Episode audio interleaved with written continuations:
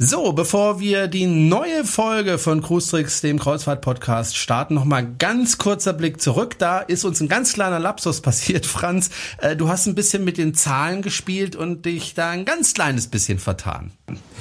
Ja, eigentlich ist es nur ein blöder Versprecher.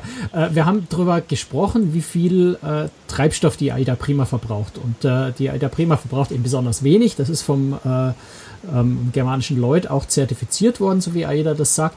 Und das Schiff verbraucht eben 2,7 Liter pro Passagier pro 100 Kilometer. Und ich habe das letzte Mal erzählt, dass es 2,7 Liter pro Passagier pro Kilometer wäre. Das wäre natürlich wirklich ein verdammt, verdammt hoher Verbrauch. Nein, also es sind 2,7 Liter pro Passagier pro 100 Kilometer, also äquivalent zu dem, was man sonst auch bei PKWs an, an Treibstoffverbrauch angibt, eben immer pro 100 Kilometer. Das ist eigentlich schon alles. Es war einfach ein ganz blöder Versprecher und ich glaube, es ist ganz wichtig in diesem heiklen, bei diesem heiklen Thema, in diesem heiklen Zusammenhang Umweltschutz, die Zahl einfach korrekt zu rücken. Gut, das haben wir damit getan und jetzt kann es losgehen mit einer neuen Folge und da geht es auch um die AIDA Prima. Cruise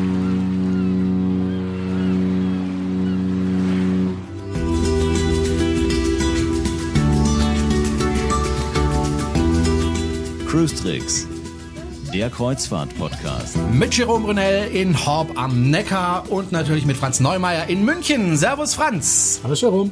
Den ich nach wie vor heftigst beneide, denn er war schon als einer der aller, allerersten auf dem Schiff, das wir schon so lange erwartet haben, auf der AIDA Prima. Wir haben ja in der letzten Folge schon äh, darüber berichtet. Du hast uns erzählt, wie so die Kabinen sind, äh, was man da alles zu sehen bekommt. Wir wollen noch mal über das Schiff sprechen, beziehungsweise über deine Reise. Franz, du bist ja von Limassol. Du solltest vielleicht noch mal den Namen ja? des Schiffs selbst erwähnt, die Aida Prima. Ja, habe ich doch gesagt, glaube ich. Hast du gerade okay. gesagt? Dann habe ich noch geschlafen. Ja, ich, weck, ich weck mich jetzt mal in Gedanken auf und höre genauer zu.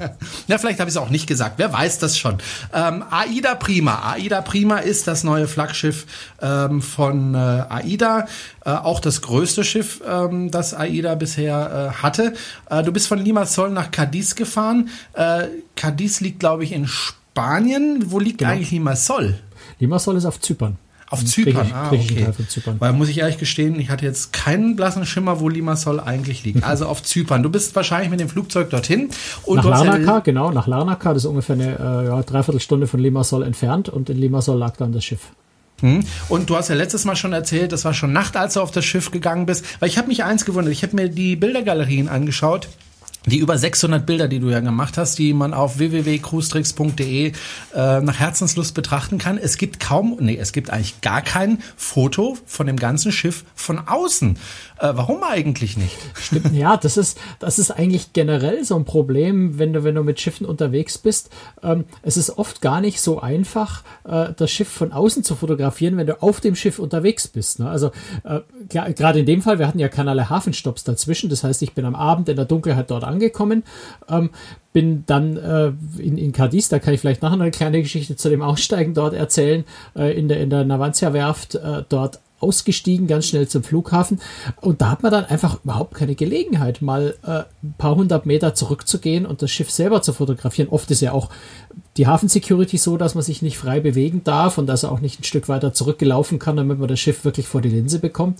Äh, in vielen Häfen ist es auch so, dass man auch jetzt nicht auf die gegenüberliegende Seite kann, weil da vielleicht ein, ein Sicherheitsbereich bzw. ein Frachtbereich ist, wo man nicht hin darf. Also oft ist es gar nicht so einfach, ein Foto zu machen von dem Schiff, auf dem man gerade unterwegs ist. Und in dem Fall war es natürlich besonders äh, schwierig, weil in Cadiz mussten wir ganz schnell zum Flughafen, wir hätten den Flieger fast verpasst, äh, wegen der, der Schwierigkeiten, die wir dort hatten. Und beim Einsteigen war es einfach schon stockdunkel und, und da war auch keine Gelegenheit. Ja gut, aber ich, ich mein, alle, alle, alle Details des Schiffs fotografiert, aber das Schiff selber nicht. Ne? Ja. Äh, wobei, du hast doch bestimmt mal den Freischwimmer gemacht, als du ein Kind warst und du hättest doch einfach ein bisschen ins Wasser hüpfen können, ein bisschen nebenher schwimmen können und dann die Fotos machen können und dann wieder zurückschwimmen können. Also weißt du, wir sind teilweise bis zu 22 Knoten gefahren und dann bei 80 Stundenkilometer Windgeschwindigkeit äh, Strecken, weil da bin ich ein bisschen überfordert und ehrlich, meine Spielreflex hätte es auch nicht so lustig gefunden.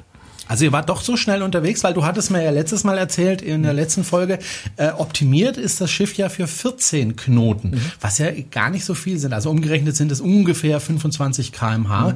Ähm, die Schiffe werden also offensichtlich ein bisschen langsamer als bisher, ne? Ja, weil natürlich der Treibstoffverbrauch äh, mit zunehmender Geschwindigkeit exponentiell steigt. Das heißt, man kann da sehr viel Treibstoff sparen äh, und damit einfach umweltfreundlicher fahren. Und wenn man die Routen entsprechend plant, also die Fahrstrecke über Nacht etwas kürzer plant, dann muss man auch die hohen Geschwindigkeiten nicht fahren. Ähm, und wie gesagt, wir sind da 22, teilweise ein bisschen über 22 Knoten gefahren. Das Schiff ist ja da auch noch so ein bisschen in der Testphase. Also zum einen will man natürlich schnell ans Ziel. Das Schiff soll ja nach Hamburg äh, rechtzeitig. Ähm, und man will sicherheitshalber auch ein bisschen Puffer vielleicht rausfahren, äh, dass man in der Werft vielleicht noch ein bisschen mehr Zeit hat, wenn noch was zu machen ist. Ähm, und dann will man und muss man so ein Schiff ja auch möglichst ausgiebig testen. Man will ja die Maschinen mal an die Grenze bringen, die, Prop äh, die, die Propeller, die Assipods äh, austesten, dass wirklich alles in Ordnung ist, dass man weiß, wie viel wie, schnell das Schiff tatsächlich fährt. Das ist sicher auch in, in Tests in der Werft schon gemacht worden. Ähm, aber es ist natürlich kein Fehler, wenn man als Kapitän auch das Schiff einfach mal in allen Lagen kennenlernt und weiß, wie es sich verhält bei auch höheren Geschwindigkeiten. Insofern sind wir einfach streckenweise auch sehr schnell. Wir sind streckenweise aber auch wirklich die 14 Knoten gefahren oder, oder mal 17, mal 18. Ähm, ich denke, da hat Kapitän einfach sehr viel ausprobiert, um zu sehen, wie sich das Schiff in jeder Situation äh, einfach auch anfühlt und steuert. Hm. Du bist auf ein Schiff gekommen, das noch nicht fertig war für die Passagiere. Das wird im Moment gerade fertig gemacht. Äh, das ganze Schiff, äh, hast du mir erzählt, war im Grunde eine ganze Baustelle. Äh, auf der anderen Seite habe ich mir, wie gesagt, die Fotos angeschaut. Da sehe ich eigentlich nichts von Baustellen. Wie hast du das denn gemacht? naja, also es gibt schon, es gibt schon Stellen, die ich ähm, drei, vier, fünf Mal fotografiert habe ähm, immer in, in, in so einem Halbpferd, also gerade so das Four Elements zum Beispiel, also am, am Pooldeck oben dieser Bereich, wo äh, Wasserrutsche, äh, Wasserlandschaft, äh, Klettergarten, sowas drin ist, da war noch sehr, sehr viel zu machen. Ähm, da ist zum Beispiel so eine riesengroße, ähm, ja, tribünenartige Treppe, äh, wo ganz viel Teakholz drauf sollte. Das Teakholz hat ganz am Anfang noch gefehlt. Das gesamte Teakholz äh, ist in, in äh, Limassol auf Schiff erst verladen worden, fürs ganze Schiff. Insgesamt sind da, glaube ich, 33 Container eingeladen worden äh, mit, mit Baumaterial und mit Lebensmitteln. Und ähm, da ist natürlich äh, an, an, ganz vielen Stellen haben einfach noch Sachen gefehlt und dann versuchst du, ähm, ja, zum Beispiel, wenn eine Baumaschine irgendwo steht oder vielleicht ein paar Farbeimer, dann versuchst du die Perspektive so zu wählen, dass der Farbeimer sich vielleicht oder ein Arbeiter, der da gerade arbeitet, vielleicht so hinter einer Säule ist oder hinter einer künstlichen Palme, dass man den nicht sieht im Bild. Ähm, oder du, du gehst am, am Patio-Deck oben zum Beispiel, also ganz oben dieses äh, Außendeck, äh, speziell nur für die Panoramakabinen, was ja sehr schön ist. Ähm, da hat auch ganz viel noch gefehlt. Da war äh, aber das Holz um den, also irg irgendwann äh, gegen Ende der Reise war dann äh, das Teakholz oben auf dem Beckenrand des Pools schon verlegt. Dann bin ich halt einfach ganz tief in die Knie gegangen und habe dieses schöne Holz im Vordergrund genommen und schräg nach oben fotografiert, damit man nicht sieht, dass da hinten im Pool noch nichts drin ist und dass da noch Schraubzwingen äh, sind, die anderes Holzstücke noch äh, befestigen. Also da kann man schon ganz viel tricksen und, und, und einfach Dinge ja, hinter anderen verstecken, damit es so aussieht, als wäre es schon fertig. Weil natürlich ist mir natürlich wichtig äh, für, die, für die Leser von Großtricks.de dann irgendwo das Schiff so zu zeigen, wie sie es dann als Passagiere erleben, weil Baustellenfotos sind auch interessant, ähm, aber letztendlich interessiert mich als Passagier natürlich eher, wie schaut das Schiff äh, hinterher aus und das ist dann auch einfach ein bisschen langfristiger, weil dieses Baustellenfoto, das ist so eine Zeit, äh, Momentaufnahme und das schaut äh, ja manchmal Stunden später schon komplett anders aus.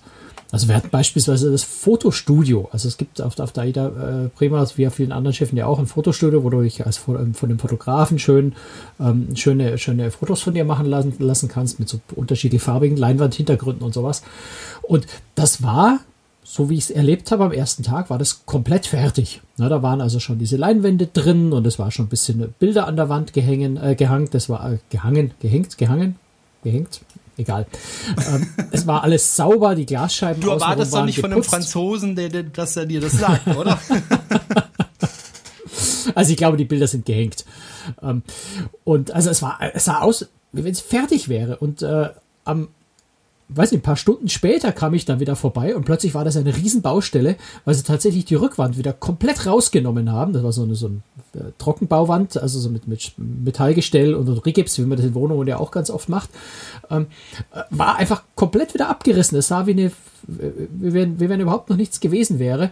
Äh, wahrscheinlich haben sie dann festgestellt, dass einfach dann doch die Wand zu weit in den Raum reingesetzt war, zu wenig Platz für den Fotografen war. Da hat man das einfach nochmal neu gemacht. Also das hat man ganz, ganz oft gesehen äh, auf dem Schiff, dass wirklich Dinge, wo man dachte, das ist fertig, äh, plötzlich wieder von vorne angefangen wurde, weil man gemerkt hat, so geht's vielleicht nicht oder es sind Fehler aufgetreten. Wir sind auch ähm, haben drei Tage lang oder zwei Tage lang relativ starken Seegang und auch sehr, sehr starke Winde gehabt. Das heißt, das Schiff hat sich natürlich auch so ein bisschen verwunden äh, in dem Seegang. Man hat Knarzen und Ächzen gehört an manchen Stellen. Man hat auch gesehen, sie haben gesucht, wo sind die Stellen, wo es knarzt, um eben äh, diese Stellen äh, vielleicht noch irgendwie was zu verändern, damit, damit das Knarzen weggeht. In einem Treppenhaus kann ich mich an einer Stelle, das, das war wirklich, also das war fast schon beängstigend, wie laut das geächtzt, knarzt hat an der Stelle. Ähm, da haben sie zwei Tage dran gearbeitet, danach hat es nicht mehr geknarzt. Ähm, und das war also ganz, ganz oft, dass man das gesehen hat, dass einfach Dinge, die vermeintlich schon fertig waren, dann doch nochmal überarbeitet, verändert wurden. Ähm, also eigentlich sehr, sehr spannend zu beobachten. Auf der anderen Seite, wenn man, wenn man quasi zum Arbeiten da ist, man sagt, ich möchte das Schiff fotografieren von oben bis unten, jede Ecke, jedes Detail und es ist äh, nirgendwo was richtig fertig. Es ist auch schon ganz schön, äh, ganz schön anstrengend, manchmal ein bisschen nervig. Du warst ja einer der ganz wenigen, die bisher überhaupt auf das Schiff durften, äh, an Journalisten und Passagiere durften bisher noch gar nicht an Bord. Äh, du warst also relativ alleine äh, mit der Mannschaft natürlich und mit den Arbeitern. Wie war denn die Stimmung auf dem Schiff? Ich kann mir vorstellen, das war eine ganz andere Stimmung als normalerweise. Ja klar, also ich meine, du hast natürlich äh, die, die äh, etwas über 900 äh, Mann und Frau äh, Crew die im Wesentlichen da natürlich schon äh, am, am Arbeiten waren, ihre Bereiche vorzubereiten. Ähm, zum Teil waren ja zum Beispiel auch die Restaurants, die Bars äh, geöffnet, so im Probebetrieb, sodass auch die Arbeiter, auch andere Crewmitglieder äh, da quasi Passagiere gemimt haben, äh, um, um so, so, ganz sanft schon mal anzufangen, auszuprobieren, wie das alles funktioniert, sich äh, an die Abläufe zu gewöhnen.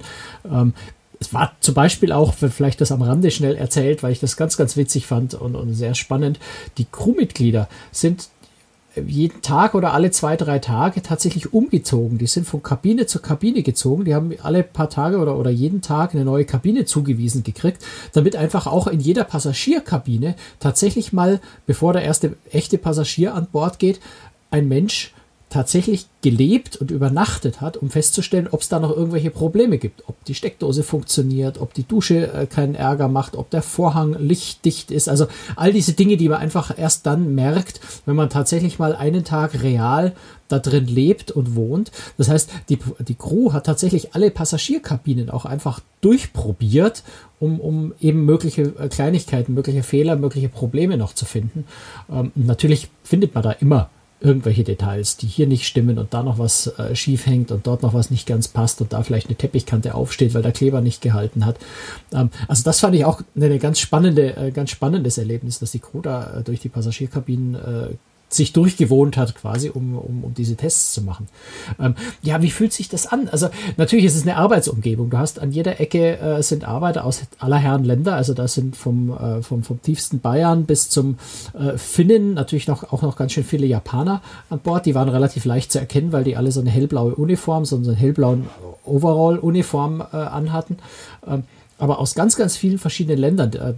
Blattgold zum Beispiel ist appliziert worden, äh, vor allem im Theatrumbereich, an der Decke, aber auch in anderen Bereichen. Das ist eine Firma aus Portugal, äh, die dieses Blattgold da appliziert. Also aus ganz, ganz vielen verschiedenen Ländern die Arbeiter, die an jeder Ecke eben ja ihre Aufgaben erfüllen, ihren Bereich äh, aufbauen.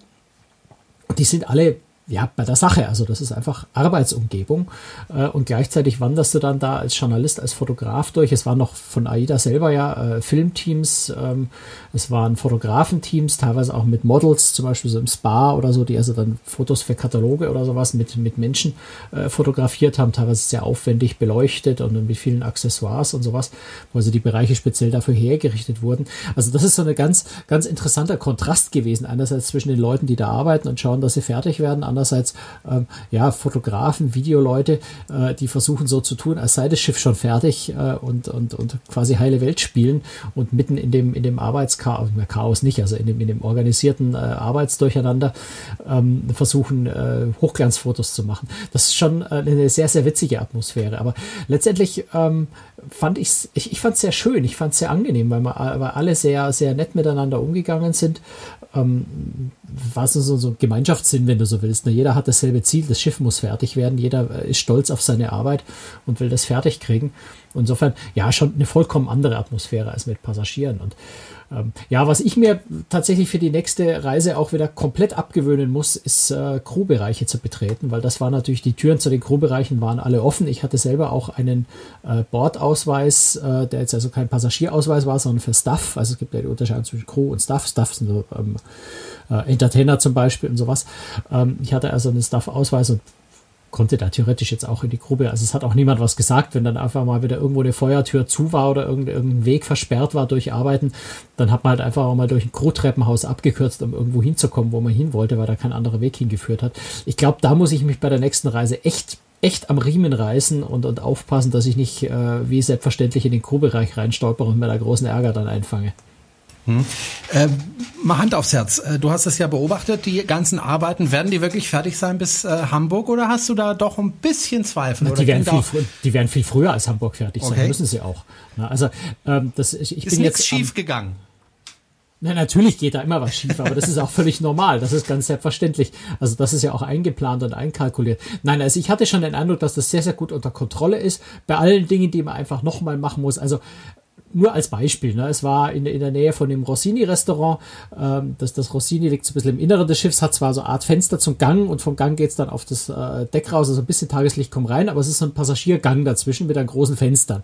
Ähm, der Teppich dort, der war schon äh, natürlich verlegt, ähm, war gereinigt. Da ist eine spezielle Reinigungsfirma an Bord, die tatsächlich spezialisiert ist auf die Reinigung von Kreuzfahrtschiffen, was ich auch nicht wusste, dass es sowas gibt. Ähm, also da gibt es ganz viel Spezialunternehmen dann auch. Äh, also der Teppich war blitzblank, passagierfertig. Ähm, nur war, die waren diese schwarzen, ich, glaube, es ist kein Silikon, aber diese Verfugung um die Fenster außenrum, die sind immer schwarz auf den Kreuzfahrtschiffen, die waren noch nicht drin. Und eines Tages kam dann also der entsprechende Arbeitstrupp äh, und hat dort mit ihren äh, Silikonspritzen die, die, die Fenster Fensterrahmen, äh, also die, die, die Fensterscheiben einsilikonisiert. Und äh, sie haben irgendwie übersehen, dass es vielleicht sinnvoll sein könnte, wenn man mit Silikon hand, äh, hantiert, ähm, den Teppich abzudecken. Ja, das heißt, es waren am Ende waren halt einfach leider ganz hässliche schwarze Silikonflecken auf dem Teppich. Äh, und die Reinigungsfirma hat dann auch gesagt, dass den werden wir nur mit sehr viel Glück rauskriegen, weil es bloß ein einziges Reinigungsmittel gibt, mit dem das zuverlässig rausgeht und das ist wohl so ätzend, giftig, scharf, was auch immer, dass die Lufthansa wohl verweigert hat oder die Fluggesellschaft verweigert hat, das auf die Schnelle einzufliegen nach Cadiz, das Reinigungsmittel. Also wahrscheinlich werden sie den Teppich in diesem kleinen Segment äh, nochmal ausgetauscht haben müssen. Also solche Sachen siehst du natürlich immer wieder an der einen oder anderen Ecke. Ich glaube, das ist aber auch ganz normal und das ist auch kein großes Drama ein Teppich ist auch äh, in 0, nix wieder eingesetzt. Also dadurch verzögert sich jetzt nicht irgendwie die Ablieferung des Schiffs oder was heißt abgeliefert ist das Schiff ja schon. Das Schiff gehört ja schon AIDA. Das Ganze passiert ja in, unter Regie von AIDA inzwischen. Ähm, aber daran scheitert jetzt nichts. Und äh, ich bin ja in Cadiz von Bord gegangen. Äh, dort in der Navantia-Werft äh, liegt das Schiff an der Ausrüstungspier für, ich glaube, drei Tage. Ähm, fährt dann nach Lissabon weiter, eine über Nacht. Und in Lissabon steigen dann ja schon die ersten Reisebürovertreter und, und eine größere, äh, größere äh, Gruppe an Journalisten auf. Also da beginnt der reale Passagierbetrieb. Ja. Und äh, insofern äh, wird dann im Wesentlichen alles fertig sein. Es wird natürlich hier und da noch eine Kleinigkeit sein, ähm, aber im Großen und Ganzen wird das Schiff dann fertig sein. Und wenn es in Hamburg ankommt, ist es ganz sicher, also da bin ich mir ganz sicher komplett fertig. Wenn da nicht eine Riesenkatastrophe irgendwo passiert, dass ein Flugzeug in das äh, Foliendach stürzt oder sowas, ähm, dann wird das Schiff fertig sein. Da, da habe ich keine Zweifel. Also das war schon sehr, sehr weit. Hm. Du warst ja ein paar Tage an Bord des Schiffes. Stefan Hartmann, Entertainment Manager bei AIDA Cruises, der auf dem Schiff ist, der war schon wesentlich länger auf dem Schiff, ne? Zusammen mit, mit natürlich allen anderen Crewmitgliedern auch. Also die meisten Crewmitglieder sind glaube ich, im Januar schon aufgestiegen. Aber das habe ich, also ich habe mich mit Stefan Hartmann relativ lange unterhalten. Ein ganz, ganz witziger, ein ganz, ganz lustiger, ein ganz lieber Typ, äh, mit dem ich tatsächlich sehr viel mich unterhalten habe. Aber ich habe ihn mir dann auch einfach nochmal für ein Interview geschnappt äh, und mir ein paar O-Töne tatsächlich für unseren äh, Podcast jetzt auch abgeholt, weil er hat wirklich interessante Geschichten zu erzählen, äh, die wir, die wir unseren Hörern, glaube ich, auch nicht vorenthalten wollen. Und ich habe ihn natürlich als erstes mal gefragt, wie lange er schon an Bord ist äh, und wie er diese Zeit erlebt hat. Ich bin seit äh, 7. Januar an Bord und äh, wie viele andere natürlich auch ganz, ganz lange gewartet, um endlich hierher kommen zu dürfen. Ähm, das ist schon ganz spannend. Ich war seit eineinhalb Jahren in der Projektgruppe mit dabei und durfte auch seitens Entertainment also auch viel, viel mit begleiten, viele Informationen natürlich bekommen, viel natürlich am Papier mitentwickelt ähm, die neuen Bereiche am Papier sozusagen äh, versucht zu visualisieren, was ist da drin alles möglich, wie können wir dort unseren Gästen ein, ein schönes Urlaubserlebnis äh, ermöglichen. Und äh, ja, und irgendwann möchte man natürlich an Bord. Und seit 7. Januar durfte ich hier an Bord mit dabei sein. Zuerst natürlich in unserer Werft in Nagasaki mittlerweile auf dem Weg nach Hamburg. Und ich habe ihm dann auch gleich dieselbe Frage gestellt, die du mir eben äh, gestellt hast, nämlich wie fühlt sich dann das eigentlich an auf einem Schiff ohne Passagiere, auf einem Schiff, das eher eine Baustelle ist? Ähm, dann aus Sicht von einem Crewmitglied, das jetzt auch schon relativ lange äh, an Bord ist, äh, fühlt sich das wahrscheinlich nochmal ganz anders an. Ähm, ich glaube, es ist ein Wechselbad der Gefühle und das ist, erwischt uns jeden Tag neu, äh, dass man äh, wenn man äh, über so einen langen Prozess hinweg ein Schiff auch begleitet. Ne? Wenn man hinkommt, dann ist es noch nicht ganz fertig.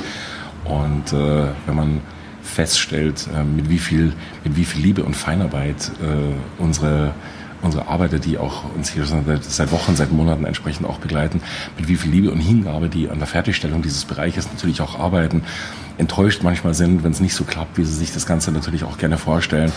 Ähm, aber wenn ich jetzt alleine mal so die Zeit so ein bisschen, bisschen zurückdrehe, so ein paar Wochen, wenn man durch einen Bereich durchgeht und äh, das Schiff ist halt wirklich auch so groß, dass man auch mal als Entertainment Manager mal nicht alle äh, jeden Tag vormittags, nachmittags und abends durch die Bereiche geht und man hat mal einen Bereich mal eineinhalb, zwei Tage lang nicht gesehen und man kommt rein und stellt plötzlich fest, das sind ja Fliesen.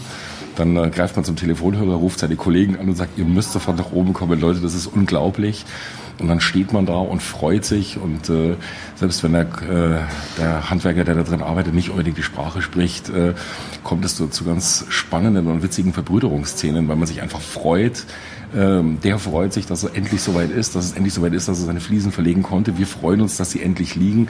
Und dann findet man das auch noch gut und dann steht man da und dann äh, schafft man das tatsächlich auch mal vielleicht dem einen oder anderen äh, Handwerker von irgendwelchen Teilen der Welt, aus Marokko, Algerien, Ägypten, Portugal, Rumänien, Japan, China, wo auch immer, ähm, ja, äh, auch mal die Dinge beizubringen, die ganz wichtig sind, wenn wir in Hamburg ankommen, nämlich der klassische Gruß Moin Moin. Und das ist eine sehr skurrile Geschichte, wenn man über Wochen und Monate mit diesen Menschen zusammenarbeitet und äh, von einem asiatischen Mitarbeiter, weil man weiß, der ist aus Japan, von der, von der Werft auf dem Highway bei uns, auf unserer Hauptverkehrsstraße, bei uns auf Deck 3, mit Moin Moin begrüßt wird. Und das ist schon sehr spannend. Insgesamt ist es sehr spannend, weil man in so einer Phase eines Schiffes nicht nur hierher kommt, um zu arbeiten, sondern es entwickelt sich ganz stark, sehr schnell eine sehr intensive Beziehung zu dem Schiff.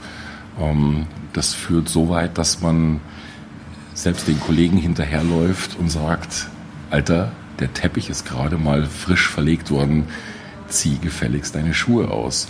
Und selbst da musste auch unsere Schiffsleitung feststellen, selbst unsere obersten Architekten und unsere Direktoren, dass die Mitarbeiter so dahinterher sind, dass dieser Bereich wirklich so großartig bleibt, wie wir ihn dann auch bekommen haben, dass selbst den Architekten hinterhergelaufen wird, selbst einem Kapitän wird hinterhergelaufen äh, und sagt, bitte, bitte die Schuhe ausziehen. Das ist gerade mal neu und das spricht sehr für, sehr für die Verbundenheit des Mitarbeiters mit seinem eigenen Bereich und überhaupt für die Crew, die Verbundenheit der Crew mit dem Schiff.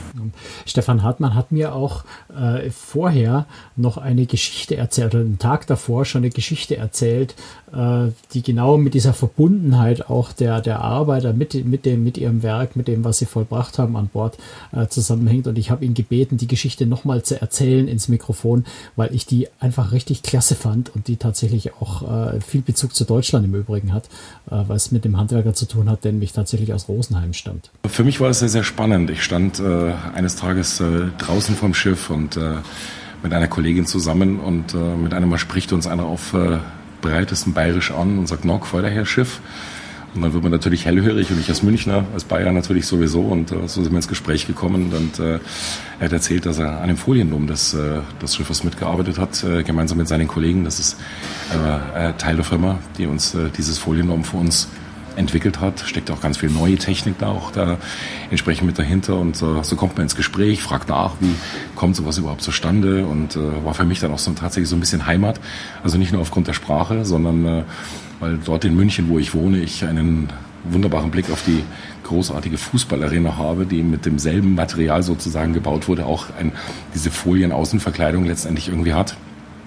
Ich habe ihn dann darum gebeten, mir doch einfach ein bisschen mehr zu erzählen. War zu dem Zeitpunkt gerade nicht möglich, aber er hat gesagt, in ein paar Tagen, bevor er abreist, würde er ganz gerne mit mir darüber nochmal sprechen.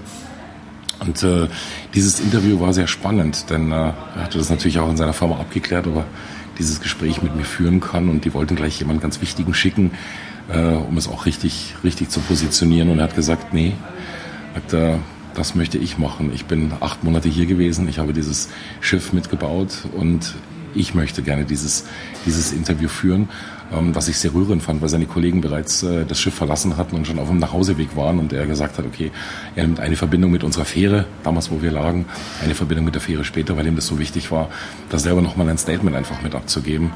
Und äh, ich fand das sehr spannend, wie, wie intensiv und liebevoll und auch sehr emotional jemand dann auch darüber spricht, wenn er sagt, so, das haben wir geschafft, das ist großartig und äh, eines Tages werde ich dann selbst hier mal Urlaub machen und äh, selbst das mal erleben können.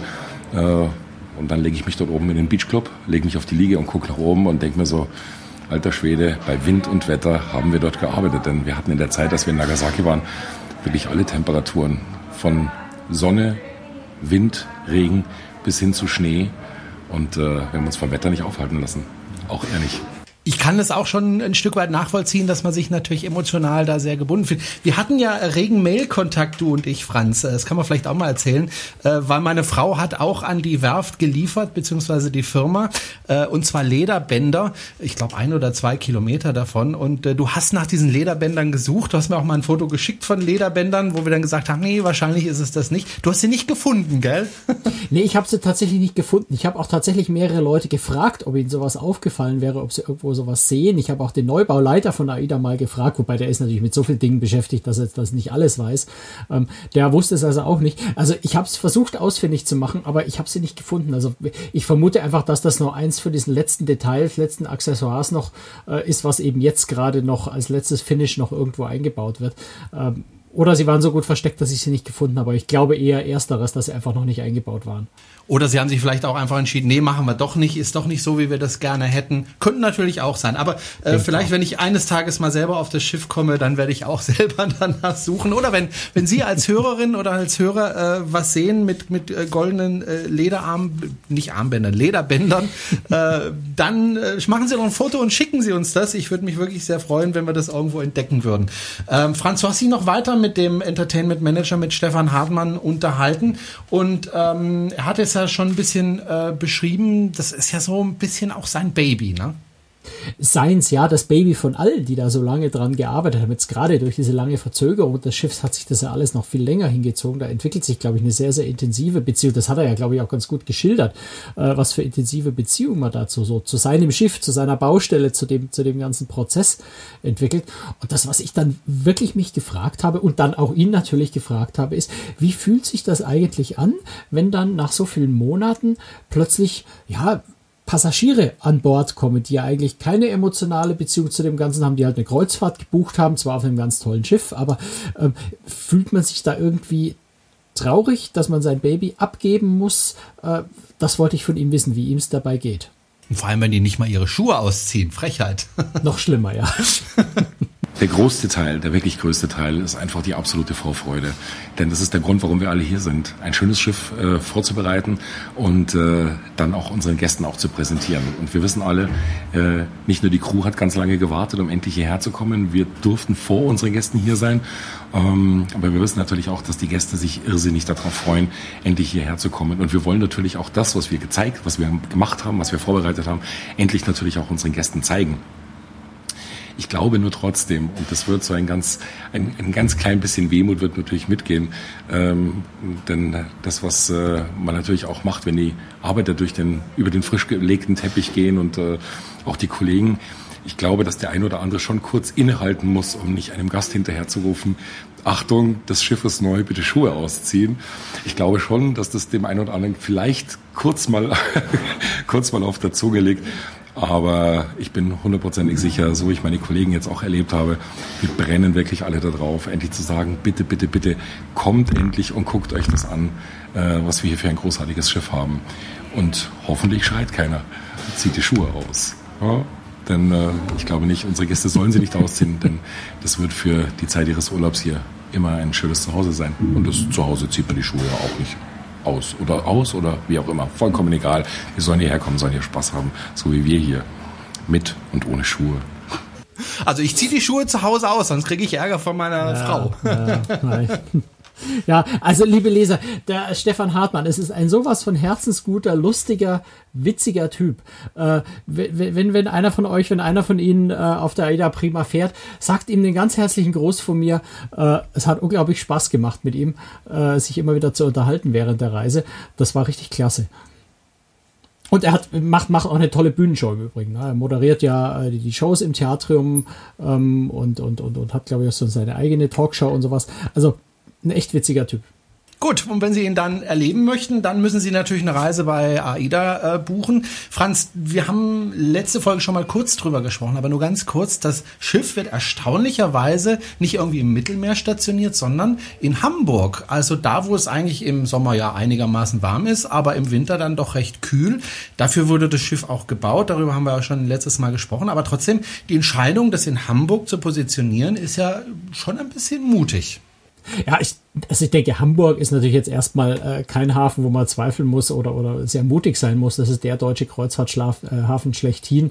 Ich möchte jetzt dem Warnemünder, dem Kieler nicht zu wehtun. Bremerhaven ist ja auch gerade dabei, äh, als Kreuzfahrthafen groß zu werden oder größer zu werden. Äh, aber wenn man in Deutschland Flagge zeigen will, dann ist Hamburg schon der Hafen, wo man ein neues Flaggschiff positioniert. Ähm, im Winter, ja, ich gehöre auch so ein bisschen zu den Skeptikern. Äh, ich bin mir auch noch nicht so sicher, ob man so großes Schiff tatsächlich auch in den ganz äh, unangenehmen Wintermonaten, so ab Mitte Januar bis Ende Februar, Mitte März, sowas, wo es gar richtig ungemütlich ist, ähm, ob man das wirklich in, in Hamburg voll kriegt äh, für diese Route. Ähm, ich, ich habe ja mich mit, mit Felix Eichhorn, dem der Präsident von AIDA Großes, in der letzten Zeit immer wieder mal getroffen und, und mich immer wieder auch über dieses Thema unterhalten unterhalten, weil er das natürlich ganz anders sieht. Äh, ich sage immer mal, wie, wie willst du das, äh, das Schiff wirklich vollkriegen um diese Jahreszeit? Er sagt, schau an, äh, wir haben ja jetzt schon die Aida Bella, glaube ich, ist es, die auf der Route fährt, nicht jede Woche, aber ich glaube alle zwei Wochen oder sowas. Und die kriegen wir im Winter ja auch voll. Also ich persönlich warte drauf, ich möchte es tatsächlich sehen, aber ich glaube natürlich auch daran, dass AIDA weiß, was sie tun, dass sie das durchaus geplant haben, dass sie wissen, äh, dass die Passagierzahlen entsprechend da sind und dass man das Schiff im Winter dort verkaufen kann. Und wie du gesagt hast, das Schiff ist natürlich auch wirklich genau für dieses Fahrtgebiet gebaut worden, mit diesen wunderbaren, mit diesen wunderbaren zwei Folien, Domdächern, äh, wo du im Prinzip ein, ich würde fast sagen, ein ganz normales Pooldeck hast, nur dass du eben das Dach drüber hast, das dadurch beheizen kannst und dadurch im Winter ganz normal benutzen kannst. Also wenn ich mir gerade denke, so Norwegian Cruise Line zum Beispiel, die rutschen. Tolle Rutschen, aber du musst, äh, bei anderen Reedereien auch, zu der Rutsche musst du dann irgendwie von Deck äh, 12 auf Deck 15 hochklettern auf einem auf, auf einer Treppe Open Air bei Wind und Wetter in, in eisiger Kälte und ich habe das jetzt nur mal bei glaube 10 oder 15 Grad habe ich so, so eine Rutsche mal ausprobiert.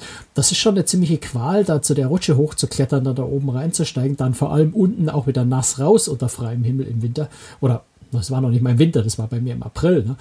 Ähm, wenn du das aber alles überdacht und beheizt hast, dann kannst du auch im Winter einfach den Rutschenturm raufrennen, rutschen, raufrennen, rutschen, raufrennen, rutschen, da wird es ja nicht kalt. Und insofern, glaube ich, hast du da so ein, so ein, so, so ein kleines Klima einfach, ähm, das, das da besteht und du kannst, du kannst die Sonne genießen, ähm, so wie du es im Sommer auch tust. Ein Riesenvorteil ist ja natürlich auch der Standort Hamburg, dass man nicht fliegen muss. Man kann ähm, mit dem Zug oder mit dem Bus oder mit dem Auto nach Hamburg fahren und dann einfach auf das Flugzeug steigen und spart sich dann eine Menge Kosten. Du meinst auf das Schiff, ja. Ähm, ja, ja, also klar, ganz viele Leute wollen nicht fliegen, ganz viele Leute fahren lieber mit dem Auto. Und ähm, da, das, das ist ein ganz großer Vorteil. Du hast in Hamburg natürlich also in Steinwerder an dem neuen Kreuzfahrtterminal äh, ideale Bedingungen, was Parkplätze angeht. Dort ist ja sehr, sehr viel Platz. Das heißt, du parkst das Auto quasi direkt vor dem Kreuzfahrtschiff und steigst dann ein. Äh, das ist schon alles sehr praktisch. Insofern glaube, also ich bin fest überzeugt, dass es gerade so zur Adventzeit zum Beispiel, das ist sicher wunderschön, weil Weihnachtsshopping in Paris und London zu machen, äh, tolle Sache. Dann über Weihnachten, Silvester funktioniert sowieso wunderbar. Und ich denke aber, dass dann so ein bisschen die schwierige Phase kommt. Ich denke so Mitte Januar bis Anfang März irgendwo so den Dreh rum. Da wird es sicher ein bisschen schwieriger werden. Wer Schnäppchen sucht, kann vielleicht Glück haben, zu der Zeit, ja, zu der Jahreszeit günstigere Preise erwischen. Ja, und dann wird es Frühling und dann geht es auch schon wieder los. Insofern ähm, ja, vielleicht fährt man im Winter auch einfach dort, um gar nicht so viel vom Schiff runterzugehen. Das Schiff selber bietet ja auch wahnsinnig viel, gerade auch mit der Poollandschaft, äh, mit den Rutschen, mit dem Klettergarten, mit ganz vielen schönen Restaurants, ähm, dass man auch auf dem Schiff selber sich äh, vergnügen kann und aufhalten kann und dann vielleicht auch nicht jeden Tag äh, in die großen Städte fahren muss auf der Route, sondern sich vielleicht ähm, nur London und, und äh, Brüssel oder sowas rauspickt äh, und vielleicht auch an ein, zwei Hafentagen auch an Bord bleibt oder nur vor Ort ein bisschen spazieren geht. Insofern kann schon sein, dass es funktioniert. Ich lasse mich gerne überzeugen. Hm. Getauft wird das Schiff ja auch von einer Deutschen, ne? Genau, von Emma Schweiger, die ist ja, glaube ich, jedem aus, äh, aus den äh, Till Schweiger-Filmen, äh, Kein Ohrhasen und all, all diese Filme äh, bekannt. Äh, also die Tochter von Till Schweiger ähm, oder Dana Schweiger würde jetzt stinksauer wieder werden, weil sie sagen würde, ich bin ja die äh, Dinge, ich ist ja meine Tochter. Also es ist die Tochter von Dana und Till Schweiger und, und äh, allgemein kennt man, glaube ich, Till Schweiger eher als Dana Schweiger, auch wenn sie das äh, ja, anders sehen würde. Ähm, aber ich denke, jeder weiß, um, um wen es geht bei der Taufpatin. Ähm, wird bestimmt eine sehr nette Taufe.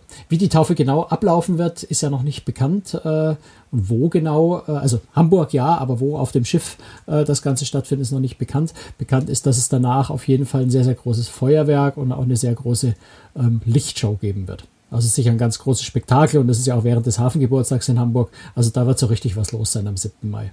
Gut, dann würde ich sagen, machen wir jetzt den Deckel drauf. Mein Sohnemann, vielleicht haben Sie es im Hintergrund gehört, brüllt wie am Spieß. Ich glaube, da muss ich mich jetzt auch mal ein bisschen drum kümmern.